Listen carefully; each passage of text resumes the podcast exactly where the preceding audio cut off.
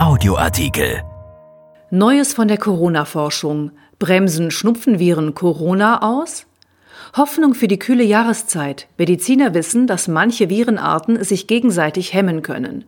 Nun gibt es erste Hinweise, dass dieser virale Effekt nicht nur für die Grippe, sondern auch für SARS-CoV-2 gelten könnte.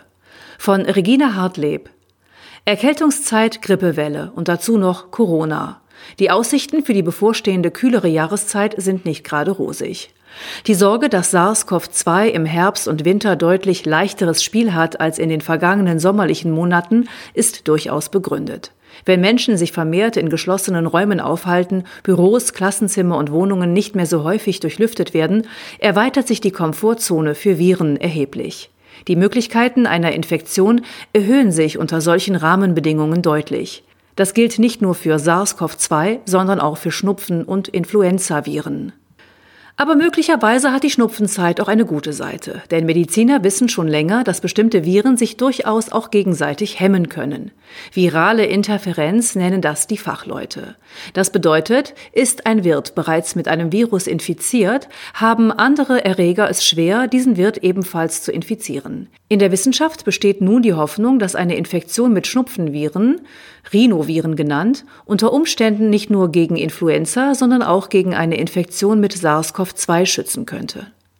Die gegenseitige Hemmung zwischen Schnupfen und Influenzaviren haben Forscher der Yale-Universität im amerikanischen New Haven nun genauer untersucht. Sie werteten Daten von insgesamt 13.000 Patienten aus. Alle waren in den vergangenen drei Jahren während der Wintermonate von einer Atemwegserkrankung betroffen und wurden im Krankenhaus in New Haven behandelt.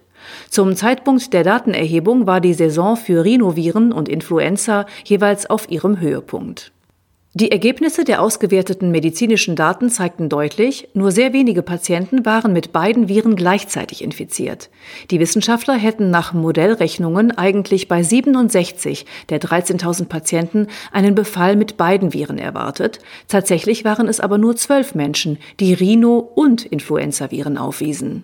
Das Forscherteam untersuchte das Phänomen näher im Labor. Kulturen mit menschlichen Atemwegszellen infizierten sie zunächst mit dem Rhinovirus und drei Tage später mit einer Variante des H1N1-Grippevirus. Sie stellten fest, dass die Influenzaviren sich auf den vorinfizierten Nährböden wesentlich schlechter entwickelten und vermehrten. Spezielle molekularbiologische Tests, die sogenannte PCR, bestätigte die Beobachtung mit Zahlen. Auf den zuvor mit Rhinoviren infizierten Atemwegszellen war der Befall mit Influenzaviren nach 24 und auch nach 48 Stunden um mehr als das 15-fache verringert. Aber warum ist das so? Warum können Schnupfenviren offenbar die Verbreitung anderer Viren ausbremsen? Die Wissenschaftler machen vor allem Botenstoffe dafür verantwortlich, in erster Linie das Interferon. Dieses Glykoprotein, also ein Molekül, das aus Zucker- und Eiweißbausteinen besteht, ist in der Medizin lange bekannt als antivirale Substanz, die außerdem das Immunsystem stimuliert. Bei der weiteren Analyse der Zellreaktionen stellte sich heraus, dass in den mit Schnupfenviren vorinfizierten Zellen tatsächlich Interferone freigesetzt wurden. Dort hatte bereits eine starke Abwehrreaktion der Zellen eingesetzt. Die später zugefügten Influenzazellen konnten sich nicht mehr ausbreiten. Anders ausgedrückt, die Grippeviren kamen zu spät. Die Abwehrreaktion der Zellen war bereits durch die Rhinoviren aktiviert, bevor das Influenzavirus sie schädigen konnte. Was bedeutet dies für die Corona-Forschung? Diese Ergebnisse liefern starke experimentelle Belege dafür, dass die von der Rhinovireninfektion ausgelöste Interferonreaktion die Atemwegsschleimhäute vor der Influenza-Infektion schützt, schreiben die Forscher. Ihre Hoffnung ist nun, dass eine solche virale Interferenz auch den Verlauf der Corona-Pandemie in Herbst und Winter beeinflussen könnte. Erste Studien sprechen bereits dafür, dass Interferone auch SARS-CoV-2 hemmen können, erklären die Wissenschaftler der Yale-Universität. Sie gehen im Übrigen davon aus, dass diese virale Hemmung auch ein Grund dafür war, warum die Schweinegrippe-Pandemie im Jahr 2009 in Europa weitaus schwächer ausgefallen ist als ursprünglich befürchtet.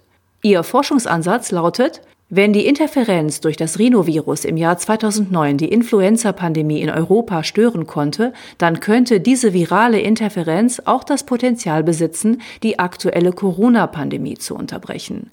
Auch eine therapeutische Aktivierung der Interferonreaktion der Atemwegszellen wäre medizinisch im Bereich des Möglichen, so die Forscher.